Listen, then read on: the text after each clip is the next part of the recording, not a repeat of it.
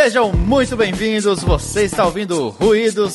Eu sou o Flávio Rodrigues, estou aqui com meu querido amigo Totti Cavacama. Todos garrindos em campos lindos. E março é o mês em que acontece o glorioso Grammy Awards. E a gente vai aqui comentar essa premiação e para isso temos conosco o nosso querido parceiro que já participou com a gente do programa sobre o prêmio Multishow e está de volta agora para dar mais pitacos o homem da risada mais legal do Brasil, Lucas Longarese, o Salsicha. Tudo bom, Salsi? E aí, rapaziada, beleza? Prazerzão aparecer aqui de novo. Terceira vez, eu vou pedir música já. Já tá em casa.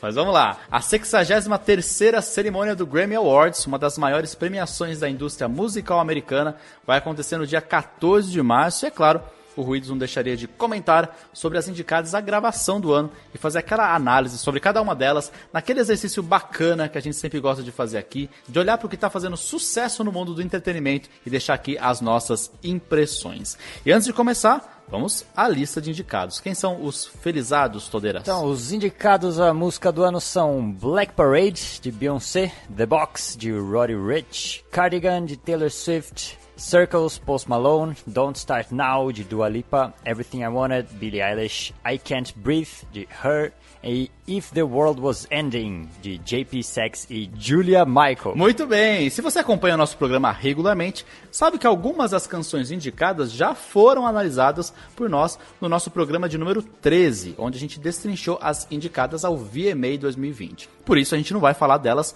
novamente, né? Então são elas The Box, do Rod Rich, Circles, do Post Malone e Everything I Wanted, da Billie Eilish. Se você quer ouvir a nossa opinião sobre elas, dá uma passadinha lá depois de ouvir esse programa. Mas, como elas estão indicadas, elas estarão valendo para nossa aposta da vencedora no final do programa, certo? Então, bora lá para as análises e antes disso, não se esqueça de seguir o Ruídos Podcast nas redes sociais, Twitter, Facebook e Instagram e também visitar nosso site oficial ruidospodcast.com.br para não perder nenhum programa e ficar por dentro das principais premiações da indústria.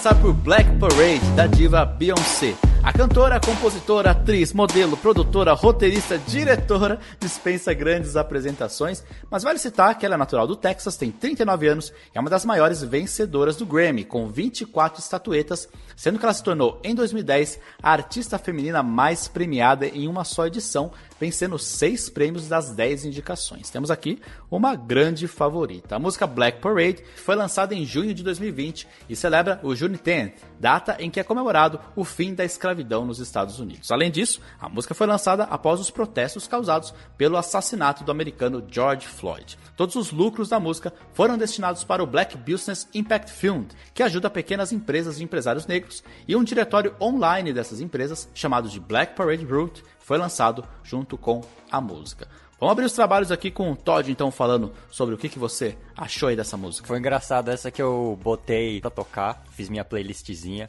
Aí comecei a ouvir e falei, caraca, essa música parece música do Rei Leão, né? Do soundtrack, assim, umas brisas meio pá. Daí eu até vi que entrou no soundtrack do Rei Leão depois. Eu falei, olha, não tava tão errado. Mas uma coisa que eu achei legal é um trabalho de, de contrastes. Ela usa, por um lado, uma contemporaneidade negra, assim, africana, versus uma ancestralidade, né? Então, a música ela começa bem contemporânea, né? Aquele beat bem atual, assim. E aí na letra ela já começa falando. South. I'm going back, back, back, back.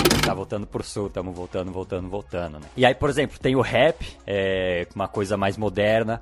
Aí tem as melodias harmonizadas, aquela coisa bem. Lembrar um pouco a, esses grupos a capela Zulu, né? Acho que até um, um estilo, né? Zulu a capela singing. Eu não fazia ideia do que era a música quando eu botei pra tocar e depois eu fui ler a letra e vi que assim, tinha, tinha tudo a ver, né? É, isso me chamou a atenção também bem de cara, né? Como é que mistura pop eletrônico rap, música africana, afro-americana, né? Tem um coralzinho gospel em alguns momentos, né? Tem as flautas também, é, fazendo até uma certa cama para os elementos eletrônicos, né? No finalzinho da música dá até para ouvir, né? Que salta na frente rapidamente, né? Uma flautinha ali.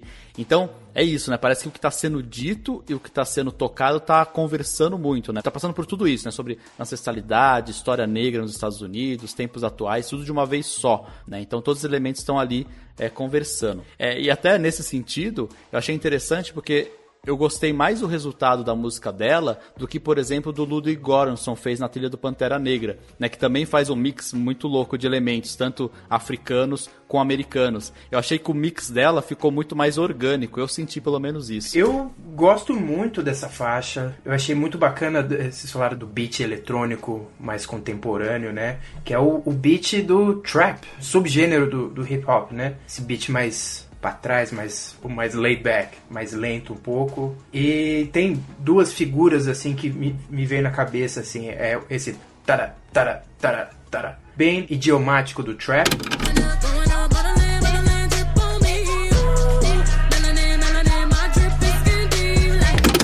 Depois do, vamos chamar de refrão, né, na, na, na segunda set de letra, a tercina, mas em, em, grupos de dois ou quatro, né? Ao invés de ser é, taquite, taquite, taquite, taquite, seria tacademe, tacademe, tacademe, tacademe. Over my window down, let them see who in it, crack a big smile.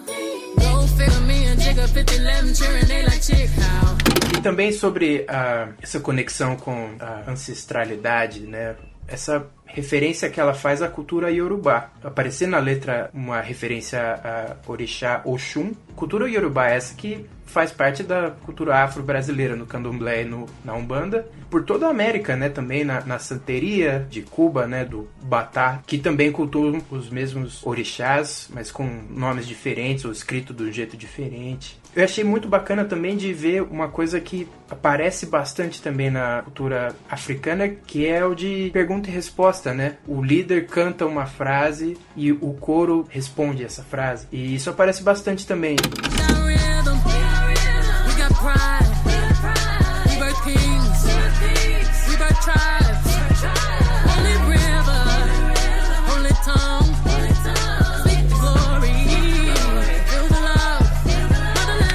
Forte na cultura afro-brasileira também, né? Do candomblé. O, o Ogan cantar a, a frase principal e o coro ou repete ou, ou, responde, que também aparece no samba de roda e por aí vai. Muito bacana mesmo essa, essa observação do Sal sobre as divindades, essa coisa da realeza, que está aparecendo na letra o tempo todo, né? Além do Shun Yorubá, que o Sal citou, né? Ela fala também de Ankh, que é uma divindade egípcia, então ela está falando de vários lugares diferentes da África, né?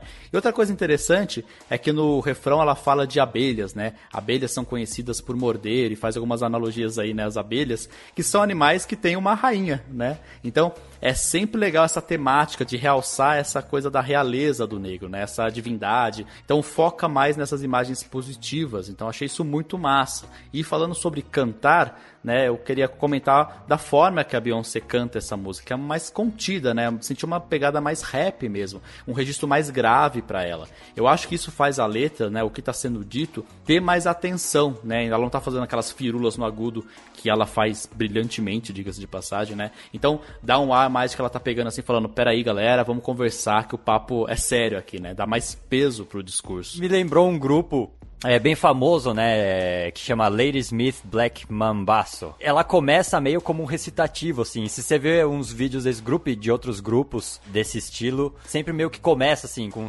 com um recitativo, aí começa aquele coro, aí começa a pergunta e a resposta, assim. Bem interessante, assim. Mama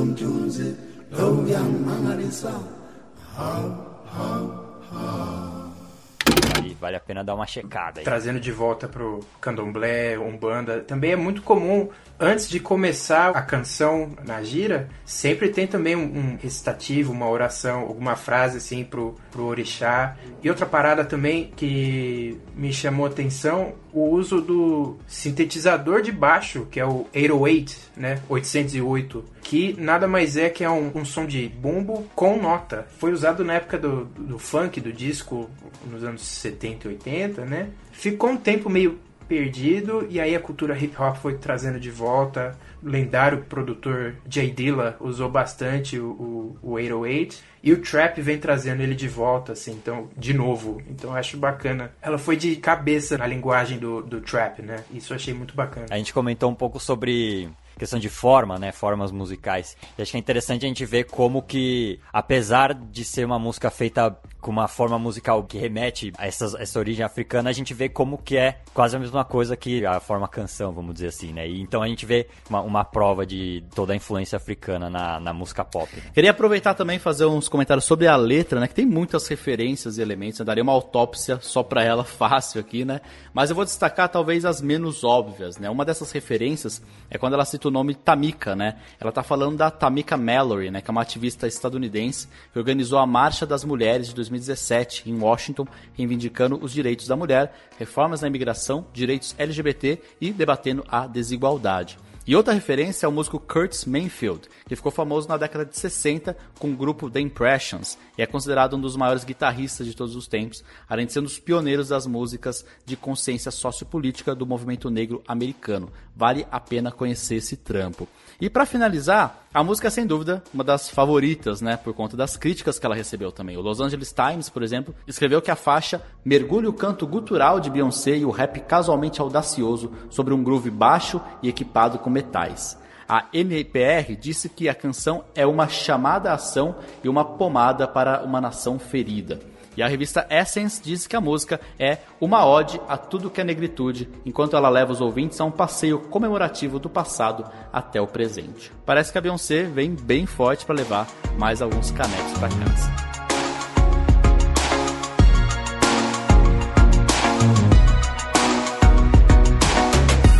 Vamos falar agora de Cardigan, música da cantora e compositora Taylor Swift. Natural da Pensilvânia, ela tem 31 anos, mesma idade que eu, olha só, e já venceu diversos prêmios e bateu uma série de recordes. Essa é a diferença. Dentre eles, 10 estatuetas do Grammy. Ó, eu vou começar aqui e vou confessar que analisar essa música logo depois de ouvir Black Parade da Beyoncé não foi fácil, né? Porque a gente sai de uma música cheia de história, referências políticas e vai para uma música bem problemas de garotas brancas, né?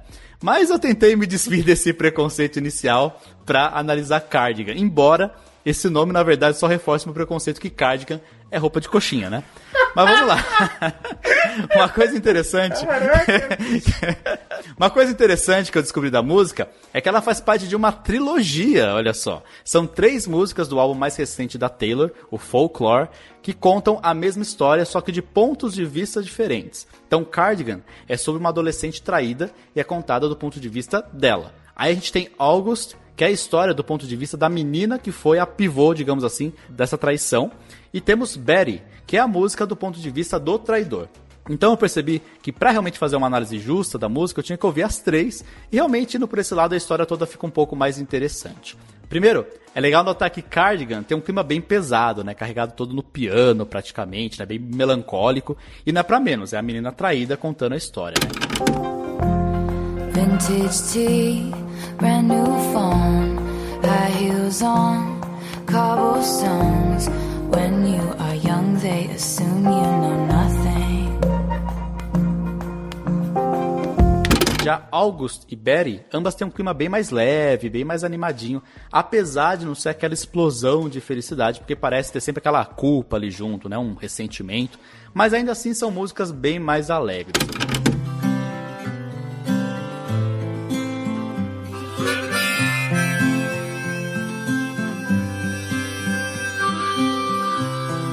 I won't make assumptions about why you switched your homeroom, but I think it's cause of me.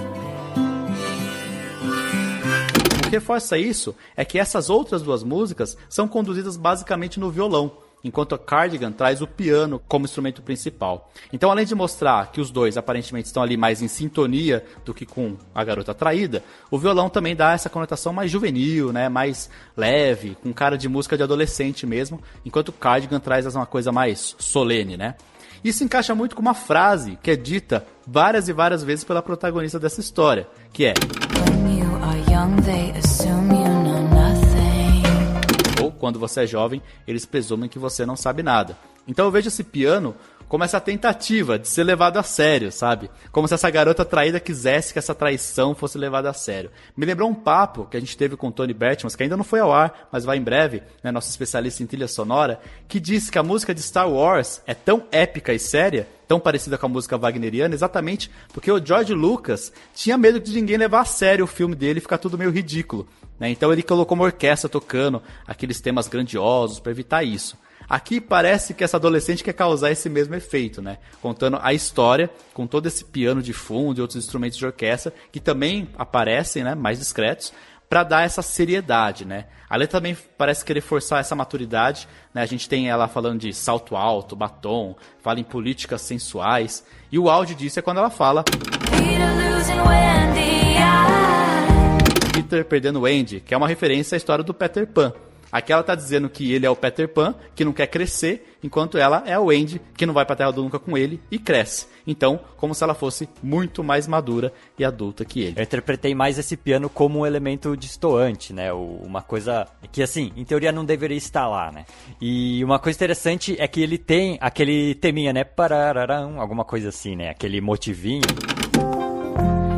eu interpretei como sendo a presença, não física, né? Mas uma presença ali em algum lugar.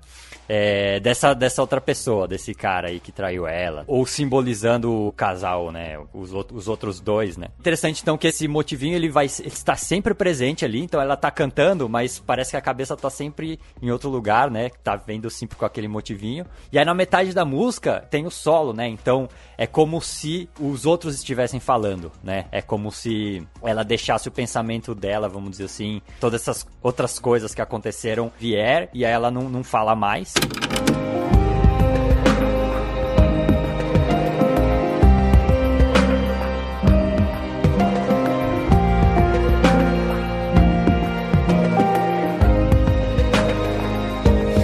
Acho que esse piano ele meio que dá acesso a gente a imagens né, e sentimentos que a letra não, não foi capaz de transmitir, né? Então, às vezes ela fala umas coisas bacanas e tal, mas aí o piano tá sempre mostrando meio que um, um lado um pouco mais obscuro e que é difícil de você falar, né? Porque acho que ser traído, né, é tipo uma coisa que né, você gosta muito da pessoa, então você tem aquela coisa, né, de tipo, putz, foi traído, pá, então tem essas coisas conflitantes que muitas vezes a gente não consegue articular, né, então eu, eu vi o piano meio como tentando articular essas coisas que, que as palavras não, não foram capazes. Eu achei interessante tem uma sonoridade assim de, de percussão, uns efeitos, mas é, uma, é um som de percussão bem tímido, é bem no fundo da mix, né?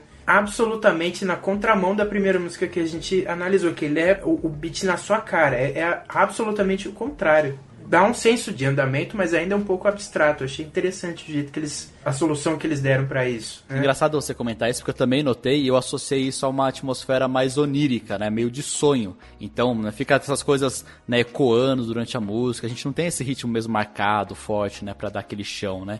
E a minha interpretação disso é que esse relacionamento que ela tá narrando nunca existiu de verdade, assim, no sentido de nunca foi como ela esperou que, que era, né? Como ela tá dizendo que era, né? Foi tudo meio uma viagem dela, como se a música até tivesse de, de alguma forma contradizendo o que ela tá falando, né? Inclusive, essa própria maturidade dela pode ser outra viagem, né? Na verdade, é uma música porque eu interpretei bem do ponto de vista dela mesmo, né? Presa na cabeça e nas ilusões que ela criou. Até é interessante quando o Todd comentou, né, dessas outras vozes, porque eu senti uma música assim bem dentro dela, como a gente interpretou de maneiras um pouco diferentes, vi bem nessa coisa do sonho, dessa ilusão que ela mesma criou. O que faz sentido também com a referência do Peter Pan, um mundo de, de sonho, de utopia, e que um segue e o outro vai embora, né? Engraçado, né? Porque a outra coisa que eu tenho para falar dessa música é que o fim dela tem uns efeitinhos meio que uns sons manipulados, reversos.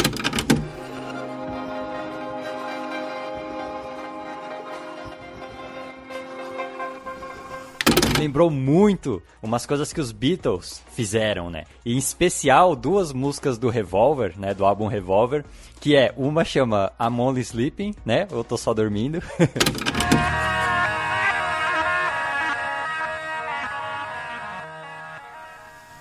e a outra chama Tomorrow Never Knows, né? Amanhã ninguém sabe. Né?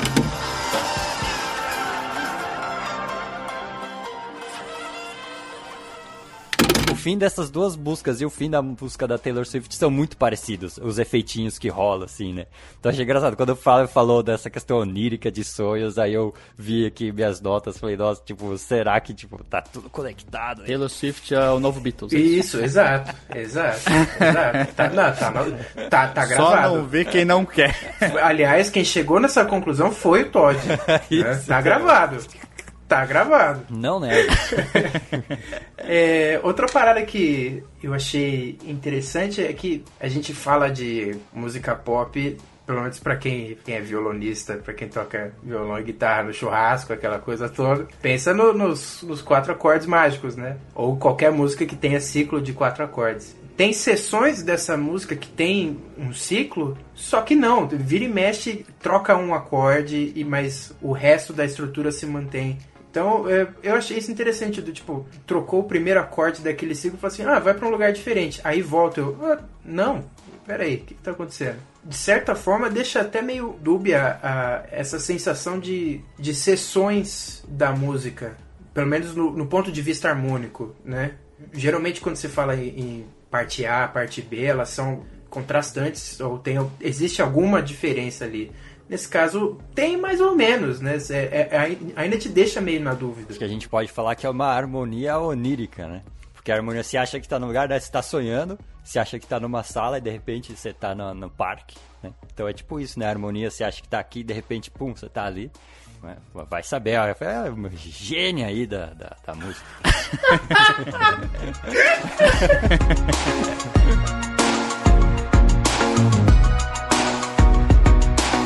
Vamos agora para Don't Start Now, da cantora, compositora e modelo Dua Lipa. Ela é natural de Londres, tem 25 anos e já foi indicada para 8 Grammys na sua carreira, tendo levado duas estatuetas para casa. Vamos começar essa análise aí então o nosso querido Salsicha. Essa eu acho que ela é mais pop, vou cair na balada feelings, né? Eu gostei, remete bastante ao dance, ao disco. Gostei disso. É aquela linha de baixo bem na sua cara na mix, assim. A própria Dua Lipa fala, né? Que é bem esquema nostalgia, assim, fazer uma referência explícita ao disco, ao dance music. Mas uma coisa que eu achei muito engraçada dessa música é que eu comecei a ouvir e comecei a ver imagens, assim, tipo meu, eu consigo saber como que vai ser o clipe dessa música, tá ligado? Então eu comecei a escrever, né, o que que eu achava que ia ser o clipe.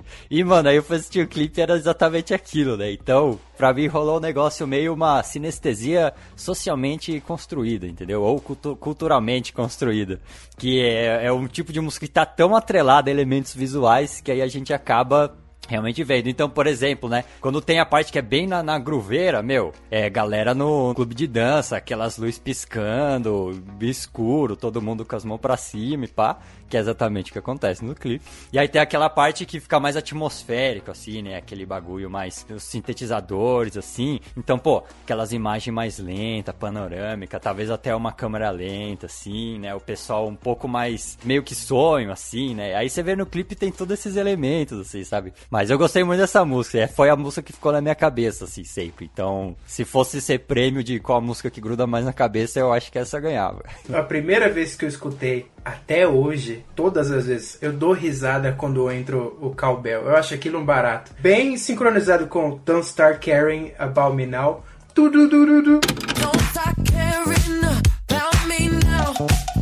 Eu acho aquilo um barato. Eu acho muito bom. Muito bom. eu, eu até me sinto um pouco mal analisando, porque ela é claramente uma música para dançar, não para analisar, né? Para você cair na, na dança mesmo, né? Só que como vai ficar meio esquisito eu ficar aqui dançando, né? 10 minutos aqui num podcast, então eu vou falar, vou tentar falar alguma coisa aqui sobre ela, né? né? Mas eu também senti muito essa coisa, essa pegada nostálgica, né? Essa coisa disco, baixão moena, guitarrinha marota, como diria o Todd, né? Então é uma coisa realmente que remete muito mais a 1900 alguma coisa do que 2020. Eu achei isso muito massa, né? Agora, eu achei legal também. Primeiro que essa música parece que é o futuro da personagem da música anterior, né? Ela sofreu pelo cara pra caramba, e aí agora ela vai dar uma virada, assim, né? Tipo, Baba Baby versão inglês, né? A música já começa primeiro na pegada, né? Ela começa meio de susto, né? Então isso eu achei interessante porque parece que esse término né, pegou ela de surpresa, né? Então foi um negócio, opa, que não esperava e aconteceu.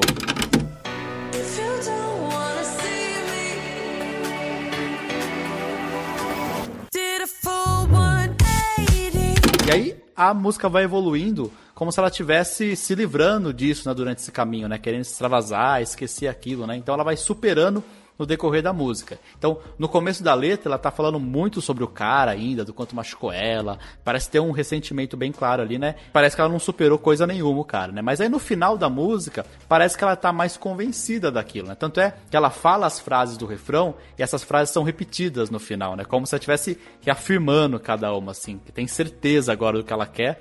Né, que o cara não, não apareça mais mesmo, não volte mais. Don't show up, don't show up,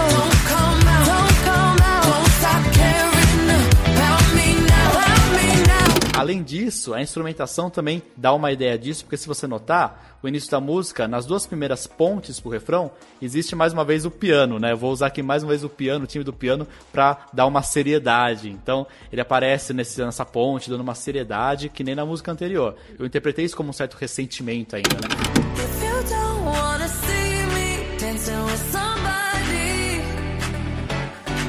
Agora, da última vez, da a última ponte da música, ela é cantada com a mesma melodia, mas essa instrumentação muda, né? Não tem esse piano. Então, e aí ela entra no refrão com as repetições e, e a gente ouve também no momento uma risada dela. Então, eu interpretei isso como se ela tivesse finalmente se livrado aí desse trace e se divertindo para valer aqui, né? E aí ela verdadeiramente ligou o modo Kelly Key e mandou o Baba Baby raiz. If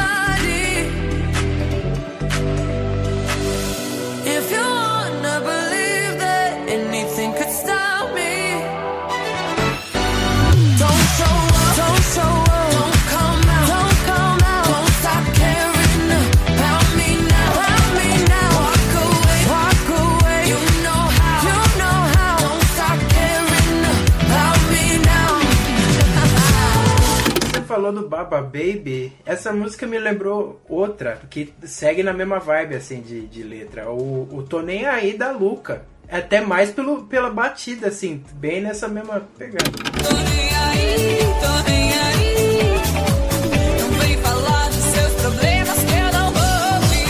É, é da Luca e é da Lipa. Se a Taylor Swift é o novo Beatles, eu acho que a Dua Lipa é a nova Luca. A Dua Lipa é a nova Luca. que status, hein? tá certo. Só você comentou que seria tipo uma continuação da, da Cardigan, né? Eu acho que olhando pro setlist dá pra fazer um bagulho bem conceitual, assim, pô, a última música chama If the World Was Ending, né? Começa lá com Black Parade, lá com ancestralidade, acho que dá pra fazer um, um justificar aí a ordem das músicas no prêmio. Eu, eu, não duvido nem um pouco que você consiga fazer isso, deixar bem claro aqui. Se alguém pode amarrar isso, se chama Otávio Manzano Cavaquinho. Mostrar aí que os Illuminati estão tudo por trás dessas escolhas. Aí. Você vai ver. Caraca,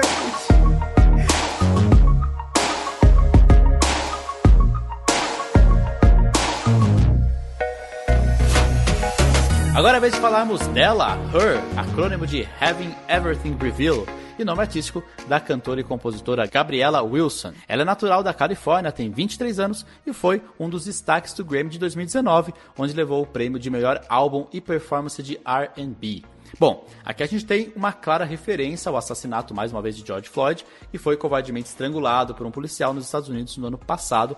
E essa música, assim como Black Parade, trata esse assunto que foi um dos mais comentados por todo o mundo. Mais uma vez, a música se torna uma crônica da nossa realidade. Manda ver aí, Todd, qual que é a sua análise dela? É bem difícil falar dela e, e não, não fazer algumas comparações com a da Beyoncé, né? Então, a da Beyoncé, eu achei que ela trabalhava essa questão dos contrastes, né? O antigo, né? o ancestral e o contemporâneo.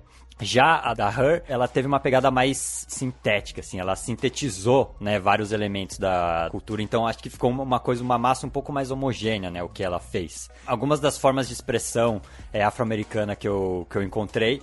Começa com violão abafado, né? Uma contagem no violão abafado.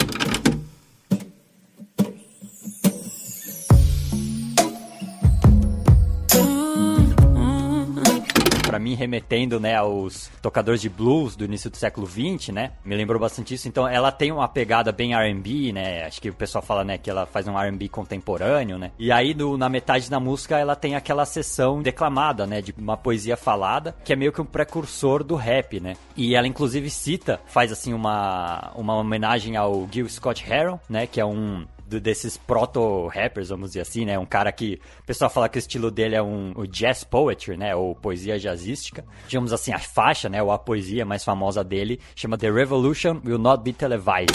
You will not be able to lose yourself on Skag and skip out for beer during commercials because the revolution will not be televised. E ela fala essa frase, né, na, quando ela tem essa, essa parte falada da música em cima de um beat, né?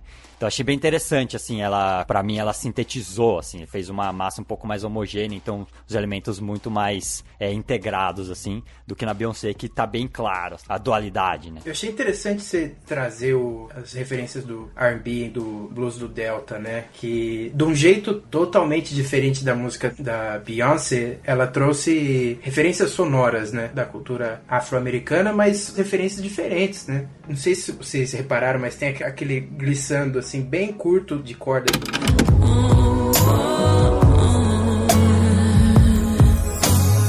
Pra mim é uma referência aos R&Bs lá de trás, né? Do Marvin Gaye, que usava bastante arranjo de cordas. Disco aparecia bastante esse, essa sonoridade, né? Esse glissando curto, né? Ainda mais ou menos nessa de arranjo, eu lembro no, no último episódio de análise que vocês fizeram, a música do Zack com a Anitta, que falou sobre o solo de rap ser o novo solo de guitarra, que foi o novo solo de saxofone música pop, né? Interessante isso aparecer de novo, né? Um, abre aspas, solo de rap. Partindo também dessa comparação, né, com a Beyoncé, eu acho que de fato a Beyoncé ela foi mais nessa origem, né, mais nesse ancestral né, falando mais de África, e a Her ficou mais nesse afro-americano, né? Eu acho que eu senti mais essa pegada. Inclusive, também eu acho que a Beyoncé fala mais, de certa forma assim, da solução, enquanto a Her fala mais do problema. Né? Então, enquanto a Her meio que narra tudo o que está acontecendo, olha que isso precisa mudar tal, a Beyoncé já vai vindo com a solução que é a valorização, que é a exaltação do negro, a realeza do negro, a divindade do negro. Então, eu acho bem interessante que são músicas basicamente né, sobre o mesmo tema, mas que são tão diversas, né? E o que chamou a atenção para mim nessa primeira parte da música é a interpretação dela, né? Remeteu muito para mim um lamento, né? Aquele choro engasgado na garganta, né? Parece que ela tá ali realmente nesse luto pela morte do George Floyd. Mas é bacana notar também que em vários momentos outras vozes se juntam a dela, né, dando uma dimensão de que esse lamento não é só dela, ou até que não é só pelo George, né, mas por todos os negros que são assassinados constantemente nos Estados Unidos, né. Esse choro, esse cansaço, né, também mental de tudo isso, né. E outra coisa que chamou a atenção é que em alguns momentos ela junta uma frase com a outra, né, tornando bem difícil de cantar, né. Ela vai falando, falando, falando sem dar pausa, né.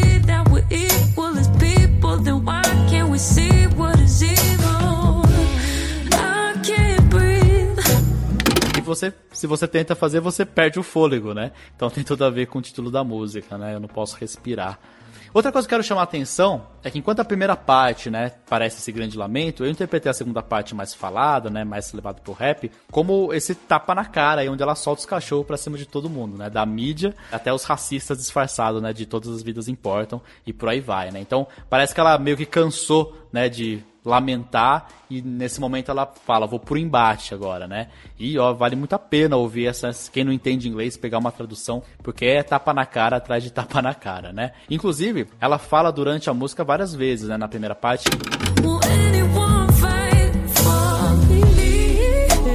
Perguntando, né, alguém vai lutar por mim? Então é como se ela estivesse realmente falando, cara, quer saber? Cansei de esperar a compaixão dos outros, eu vou lutar eu mesmo, né? A parte musical desse final também tem um desenvolvimento, né? Porque quando ela começa a falar, a instrumentação é a mesma do lamento, né? Mas aos poucos vão entrando os instrumentos de corda o coro, né? Que apareciam só nos refrões e eles vão crescendo até ficar praticamente no final só o coro, né?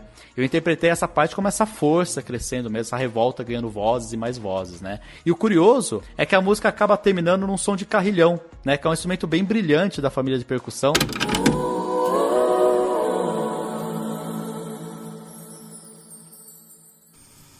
Dá geralmente uma ideia de sonho, né? De mudança de realidade. Em seriados esse som é bem usado, né? Então, me parece algo como ela de fato querendo, depois desse discurso, né? Mudar a realidade dela para uma outra, onde esses problemas raciais sejam resolvidos. Ou talvez, uma perspectiva mais pessimista, que ela vê tudo isso como um sonho mesmo, né? Uma utopia difícil de virar realidade.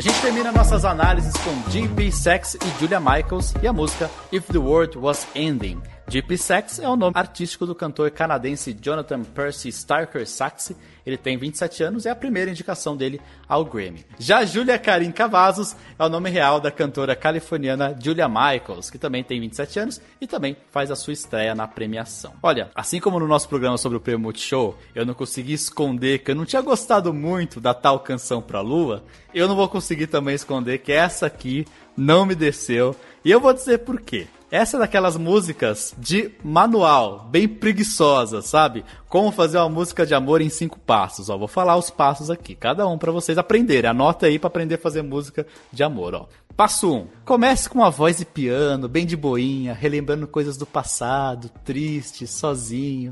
I was distracted and in traffic. I didn't feel it when the earthquake happened, but it really got me thinking. Were you out drinking? Were you in the living room chilling, watching television? Passo 2. Coloca uma voz feminina pra contar a outra parte dessa história de amor linda, com uma voz bem aguda, de menina singela, pura e virgem. I tried to imagine your reaction.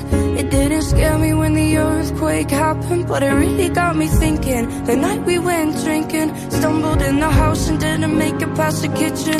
Passo 3. É claro, não pode faltar o dueto dos dois, né? Todo mundo sabe que o dueto na música é o equivalente ao sexo na vida real, né? Então, tem até uma teoria que os personagens da Disney, quando cantam em dueto, na verdade estão transando. Vocês sabiam dessa? Manda esse link aí pra mim, manda esse paper pra mim. Véio. Eu não sei se é verdade, ok? Eu só ouvi falar, né? Senão o pessoal vai mandar uma música dos Sete Anões cantando junto e perguntar se é morgia. né? Eu não sei, a gente não analisou. Mas enfim, aqui a gente pode fazer essa analogia das vozes que se encontram e se amam e tal. But if the world was ending, you come over, right? You come over and you say the night. Would you love me for the hell of it? All our fears would be irrelevant. Passo 4. Apesar do dueto, nunca deixe claro se de fato esse amor se consumou. Deixa sempre no ar, né? A música aqui fica repetindo sempre a pergunta. Se o mundo acabasse, você viria, certo? Certo? Certo? Você vem, né? Né? Né? Mas nunca responde. If the world was ending, you come over, right? Right? If the world was ending, you would come over, right? right. Afinal de contas, uma boa história de amor sempre tem muitas mágoas, incertezas, né? Por isso que é sempre um ex, né? Enfim, final feliz só vem se for encontro de fadas, né? E para terminar, o passo 5, ó. Repita o refrão até cansar, até ninguém mais aguentar. E claro, não se esqueça de terminar com aquele duetinho bonito a capela para deixar aquele quentinho no coração dos apaixonados. Voilà, parabéns! Temos aqui uma música de amor clichê pra caramba. Caramba! Mano, você é um filho da mãe, você falou dos sete anões, agora veio a imagem, que coisa horrorosa.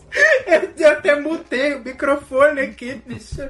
Sonoramente, ela me fez lembrar um pouco musical, assim. A construção da, da balada, né? Isso eu achei interessante, porque elas, as duas têm em comum esse crescendo lento, né? A adição de elementos, assim, de pouquinho em pouquinho o início, desenvolvimento, clímax e resolução, né? E me fez pensar, será que é o padrão para se arranjar balada, tipo a cartilha de se construir um, um arranjo de balada pop, né? Difícil falar dessa música.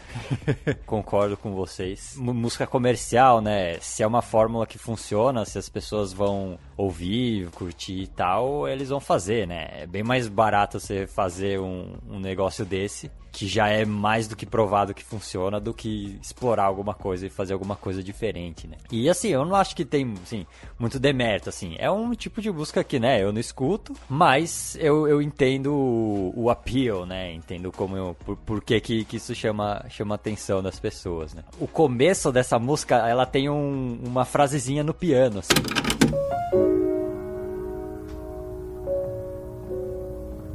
Cara, eu ouvi aquilo e falei, mano, eu já, eu, eu já ouvi isso em algum outro lugar. Aí eu fiquei meia hora aqui tentando lembrar o que que era.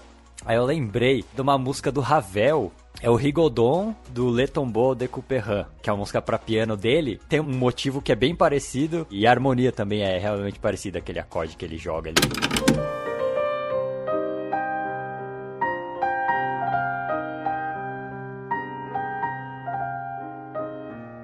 E aí eu fui pesquisar sobre essa música do Ravel e eu vi que é uma música que ela foi escrita em homenagem aos amigos dele que morreram na Segunda Guerra, né? Essa música em questão, o Rigodon, foram dois amigos que morreram numa explosão de um projétil, né? Então eu achei interessante essa conexão, né, dos dois amigos que morreram numa explosão do projétil e desses dois, né, desses dois ex que estão com a possibilidade do mundo é, acabar, né, e eles morrerem, né? Então, duvido muito que seja essa referência, mas eu achei interessante, sim, curiosa quando fui pesquisar sobre essa música do Ravel e foi é, até que tem alguma coisa a ver, né? O tema é um plágio. plágio não, que Ravel, Ravel, não sei. Será que Ravel já é domínio público? Eu não sei. Deixa eu me retratar aqui pro pobre do DJ Sex e da Julia Michaels não ficar bravo com, com a gente, né? Não topar vir no programa e tal. Só reforçando, né, o que o Todd falou. Também não vejo demérito tudo isso, assim, realmente a gente exagera um pouco aqui até para ficar mais engraçado e tal. Mas assim, tem uma coisa que eu acho que é importante te observar, que nessa lista aqui de todo mundo que a gente falou, eles são tipo os iniciantes, né? Eles são os caras que estão aparecendo agora. Então é natural que quem esteja aparecendo agora siga uma música mais da cartilha, digamos assim, né? Enquanto quem já está estabelecido pode, né, extrapolar um pouco mais, né? Que nem a Beyoncé, ela faz o que ela quiser e ganha o Grammy, né? Então também né, só pra tirar um pouquinho, assim, dessa, dessa birra com a música, assim. Eu entendo esse lado e sei que é uma música que, putz, é, é né, quem tá apaixonado, quem já passou por alguma coisa assim, vai adorar. Então, assim, só deixando claro aqui que né? Eu brinco um pouco com a música, dela ser uma música de cartilha e tal. Não, não gostei realmente, assim, não ouviria, né? Não, não tô de forma alguma falando que ela não deveria estar nessa lista, que ela é um lixo tal. Nada do tipo, tá? E, inclusive, agora vou até trazer informação aqui, porque um fato interessante dela é que ela fala de um terremoto, né? E esse terremoto existiu de verdade. Né, foi em 2019 em Los Angeles, um terremoto que chegou a uma magnitude de 7.1. E o terremoto causou uma morte e 25 pessoas ficaram feridas. Aqui é informação, hein? Eu senti esse terremoto, velho. Olha que da hora. Da hora não. não passou nem Wi-Fi, velho. Podia ter escrito uma música nesse terremoto. Foi o que o Deep Sex e a Julia Marcos fizeram. Ah, não, não, tô fora. Foi, foi foda, velho. A pior que tem uma cena muito engraçada, cara. A gente tava na casa de uma amiga nossa, começou a chacoalhar, um correu para fora, a outra se escondeu embaixo da mesa, e uma amiga nossa que é batera, o que que ela fez? Ela foi tentar segurar os instrumentos do armário pra não cair. tipo, ah, vou morrer? Mas o instrumento fica tranquilo.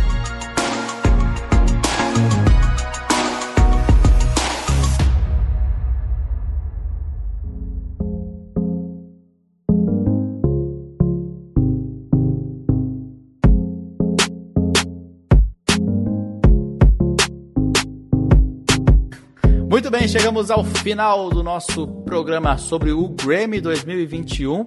E como vocês já sabem, no final de cada uma desses nossos programas sobre análise, a gente no final escolhe a nossa preferida, que a gente mais gostou. Não a que a gente acha que necessariamente vai ganhar, mas o que, se fosse a gente escolhendo, né, quem que é a campeã aqui do Ruídos. Então, Vou começar passando a bola aí para o Salsicha escolher a dele. Eu escolho a da Beyoncé. Eu acho que todas as faixas têm, no quesito produção, mixagem, eh, escolhas de, de timbres, arranjo, assim, todas elas têm muito capricho, assim. É, mas acho que essa aí é mais uma vez a aula de, de produção musical e, e todas as escolhas de elementos da cultura africana, da maneira que ela fez, assim, me chamaram mais atenção. Então, tá aí meu voto para Beyoncé. Maravilha, um voto para Beyoncé. E agora você, Todito, vai em quem? Difícil, cara, escolher. cada uma tem um, uma coisa que eu gosto. Que a Beyoncé é muito massa, né, cara, a música dela. Mas, por exemplo, The Box do Roddy Rich também é muito massa. É, tem muitos elementos legais quando a gente analisou, eu lembro dela.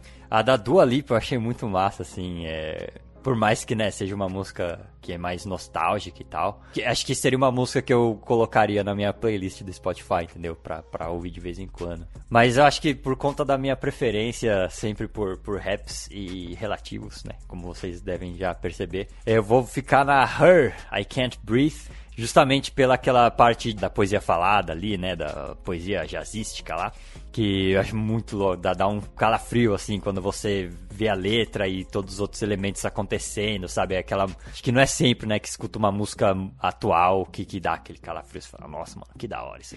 Então, meu voto vai pra Her, I Can't Breathe. Muito bem. As duas escolhas aí eu super concordo. São músicas sensacionais. Black Parade e I Can Breathe. Realmente, assim, são músicas que você ouve uma vez, você quer ouvir de novo, você quer entender mais, você automaticamente assim me pegou essas duas. É, e faço também uma menção honrosa aqui, a que eu escolhi no primeiro programa né, do VMA, da Billie Eilish, né? Everything I Wanted, também eu achei uma música assim, também desde a primeira vez que eu ouvi, me chamou muita atenção. Três músicas sensacionais. Mas eu vou escolher aqui a Dua Lipa, Don't Start Now, porque assim, de fato, foi uma música que me pegou, cara. Assim, eu comecei a ouvir eu vou confessar aqui, se tivesse uma camerinha aqui no meu quarto, cara, eu levantei, eu tô aqui com meu foninho ouvindo, eu levantei e comecei a dançar, cara. Aquele baixão moeno, eu não consegui ficar parado assim, ah, vou ouvir, vou analisar, porque geralmente para analisar, né, eu já coloco aqui a letra, vou ouvindo enquanto vou vendo a letra, tal. Cara, essa eu desencanei, falei assim, mano, muito da hora, eu vou curtir esse groove, mano, um groove muito legal. Me pegou mesmo assim, curti pra caramba. Fiquei dançando sozinho aqui, ouvindo de madrugada a música. então, falei, pô, uma música que causou, assim, por mais que Black Parade e I Can Breathe causou muita coisa interna aqui na minha cabeça, Don't Start Now causou no meu corpo inteiro. Então eu vou ficar com ela, vai ser a minha escolhida aí da vez. Maravilha? Então aí são aí as nossas apostas para esse prêmio. Vamos ver aqui se alguém, se algum de nós acerta e vamos ficar ligado aí na premiação, tá certo? Bom, a gente agradece então mais uma vez a participação aqui do nosso querido Salsicha, que já é de casa praticamente. Muito obrigado por estar conosco aqui mais uma vez, Salsi. Como sempre, a gente abre aqui para você deixar as redes sociais, convidar o pessoal para conhecer o seu trampo também. Muito obrigado, gente, mais uma vez pelo convite. Meu site é lucaslongaresemusic.com. Lucas Longarese em todas as redes sociais. No YouTube tá Longarese Lucas. Tem um, um, single novo nas plataformas, uma parceria minha com a Natalia Spadini e o Nick Stahl, saxofonista americano.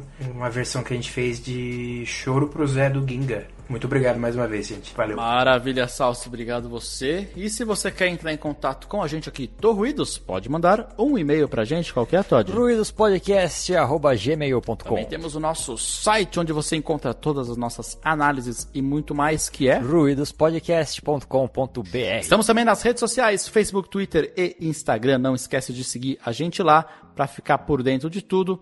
Muito obrigado a você que nos ouviu até agora e um grande abraço. Valeu! Falou.